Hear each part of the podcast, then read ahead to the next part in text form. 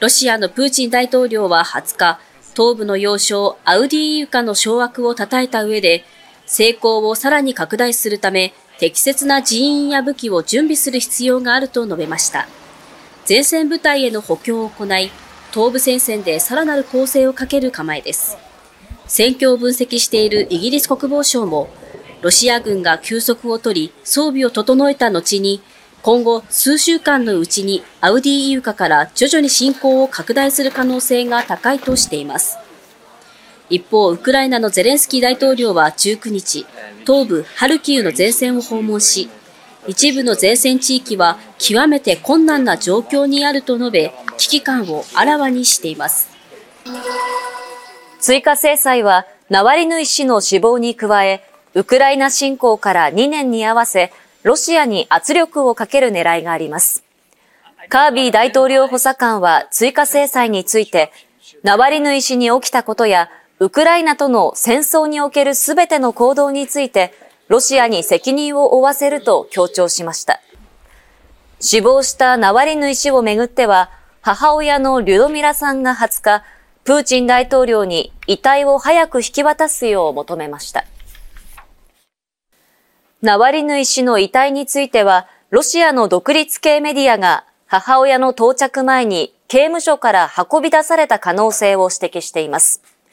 捜査当局は母親に14日間は引き渡せないと説明していて、支援者は殺人の痕跡を隠すためだと批判していました。今日午前4時半前、霞ヶ浦市の木造の民家で1階から火が出ていると住人の男性から通報がありました。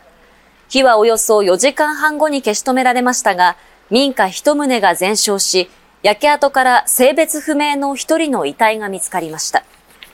当時、家にいた4人のうち通報した男性と兄は避難しましたが、男性の母親と祖父の2人と連絡が取れていないということです。警察と消防は遺体の身元の確認を急ぐとともに、出火原因について調べることにしています。この事件は今月9日、静岡県湖西市の浜名湖畔で、高校2年生で袋井市に住む中国籍の斎藤宇川さん17歳の遺体が見つかったものです。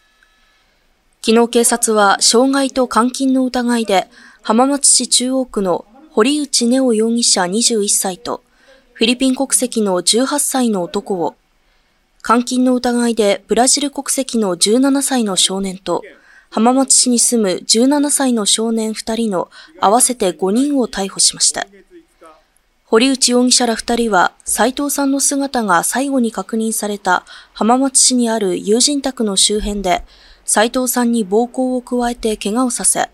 他の少年3人と共に車に監禁した疑いが持たれています。斉藤さんが監禁されたのは、5人のうち1人が使用していた車だということです。警察は斉藤さんが死亡した経緯を慎重に捜査しています。映画監督の榊秀夫容疑者は2016年、都内で俳優志望の女性に対して演技指導の名目で性的暴行を加えた疑いが持たれています。捜査関係者への取材で、榊容疑者が逮捕前の聴取で、行為については認めた上で、合意があったと説明していたことが分かりました。逮捕後の調べに対して、冤罪です。徹底的に戦いますと容疑を否認しているということです。警視庁は複数の女性から被害届を受理していて詳しく調べています。